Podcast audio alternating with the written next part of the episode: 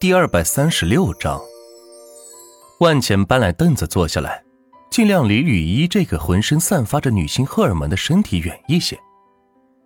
呃，平常你都需要些什么东西啊？万钱问道。他也不知道身为人父每天都需要哪些东西来过活，毕竟他还没有成家。嗯，奶粉、尿不湿，还有小孩的衣服。吕依依说道：“他心里也明白，万钱这么有钱的一位人物是不可能待在他身边的。可是他帮了自己的大忙，真的很感激他。更何况昨天晚上还……他也清楚，像万钱这样的人物一定不会只有一个老婆的，哪怕自己当妾也心甘情愿，就看万钱是否同意了。”万钱闻言，打开金融 A P P。找到国内第一的天鹅奶粉厂，点了收购，花了八千亿元；又找到生产纸尿布的厂家飞鹰，和生产童装的厂家家家乐，又花了五千亿买下了他们。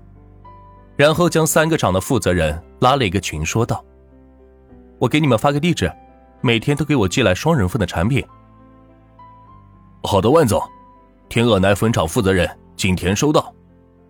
飞鹰纸尿布负责人。天乐收到，家家乐童装厂负责人开山收到。三个厂家负责人回复道：“好了，我报了三个厂给小孩提供奶粉、纸尿布和衣服，应该没啥问题了吧？”万钱起身说道：“想到自己今天还要去送快递，不能在这里逗留。”我吃饭。吕一可怜巴巴的说道：“大姐。”你不会连吃饭的钱都没有吧？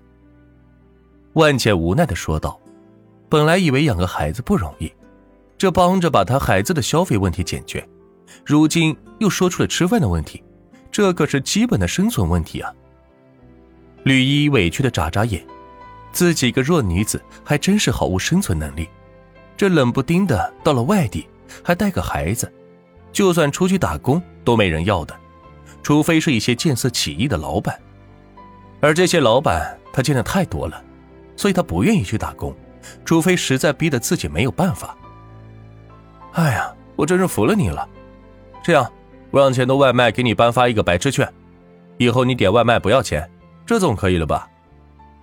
万钱本来打算给他找个厨师，可是看到他的情况又觉得不安全，还是点外卖的。记住，外卖让他放门口。通过猫眼看看，等他走了再打开门去。万茜吩咐道，像是对待一个小学生一样。吕依依高兴的点了点头。此时他再无别的请求。那我走了。万茜看了一眼摇篮里的孩子，睡得还正香，跟吕依打了声招呼，朝着门外走去。吕依坐在床上不舍的看着万茜，想要挽留他，可是知道他是留不住的。出了门，万茜快速下了楼，心脏砰砰砰的直跳，用力回忆着昨晚发生的事情。如果真的把他那啥了，应该自己会想起来吧？想要回味一番，却什么也想不起来，十分懊悔。打了车来到了快递站，刚好没有迟到。万茜，你来了。马宁早已经在这里捡货了。万茜点点头，学着他的样子蹲在地上。将一个个包裹扔进车内，动作给我麻利点！就你这速度，一个月能挣多少钱？说你呢，新来的。张总来到外面督促着万钱说道：“对于一个新人，一定要好好的打磨打磨，好让他们知道谁才是这里的老板。”万钱抬头看着他，不吭声，继续低头拾包裹。嘿，还看我？怎么不服气啊？不服气，你来当老板呀！张总站起身来，严厉的批评道：“他最烦一些来送快递的人还自命不凡，以为自己有多大本事似的。有本事谁还来送快递呀？这就是张总的想法。”万姐，别生气，忍忍，咱们不用看老板脸色，赶紧捡完货，咱去把货送完就行了。马宁见到张总针对万茜，过来劝慰道。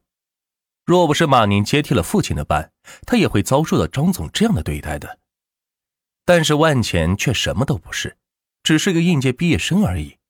而这样的人一抓一大把，所以这个张总完全不怕得罪万钱。反正走了一个，还有一个，磨磨蹭蹭的，去把这包裹给我送到东门快餐店去。张总说着，拿起手边一个硬邦邦的包裹，砸在万钱的脸上。马宁见状，赶紧拾起盒子，说道：“张老板，我去，我去送。”刚要起身，却被万钱拉住手腕，力气之大，让自己怎么也抬不起手来。我去。万钱低头说道，马宁却抬头见到万钱的脸色不对劲，万钱从他手里接过了盒子。我去你妈的！一盒子砸向老板，他妈的，砸老子的人还没有出生呢！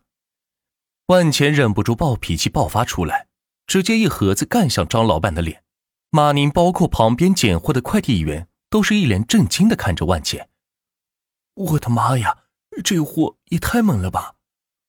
马宁，听说他是你招来的人？我已经好久没见过这样员工跟老板这样刚了。万钱，万钱！马宁一脸懵逼的小声喊道：“你小子早死，还想不要干了？”这个张总也是万分惊讶，没想到万钱居然敢这样对他，他可是他的老板呢。是给他工作、给他钱的人，怎么可以这样对待金主呢？简直是在拿自己的前途开玩笑！我去你妈的工作！要不是看在我哥们马宁的份上，我会来这里给你捡包裹。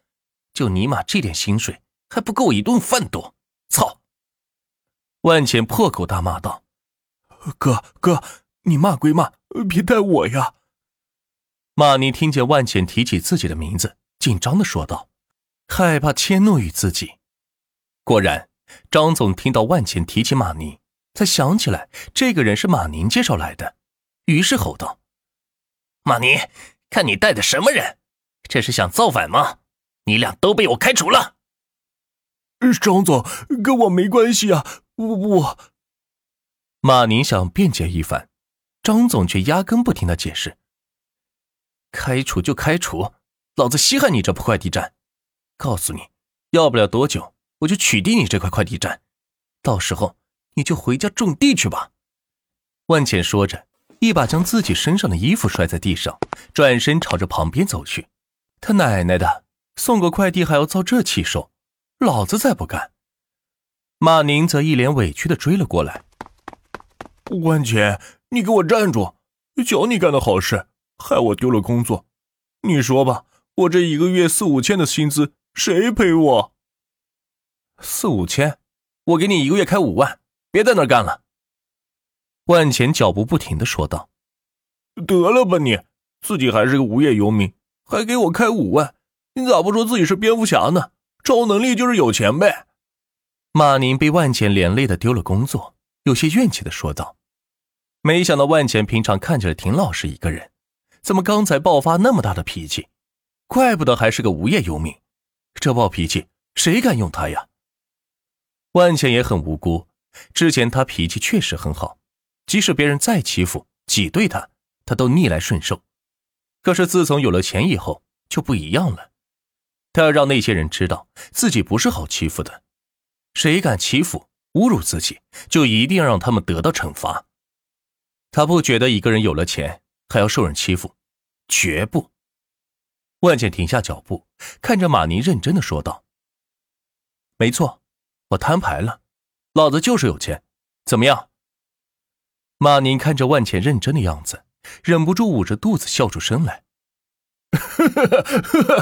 你别逗我了，看你认真的，我差点就相信了。你要是有钱，昨天早上会蹲在路边吃包子，会跟我当群演挣那一百块钱，别自欺欺人了，行义嘛。”屌丝才是你的标签。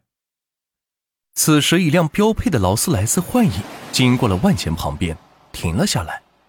从后座室下来了一位知性美女，来到万全身边，弯腰致敬：“万总，您在这干嘛？要不要接您回去？原来是前通招商部的李芳芳。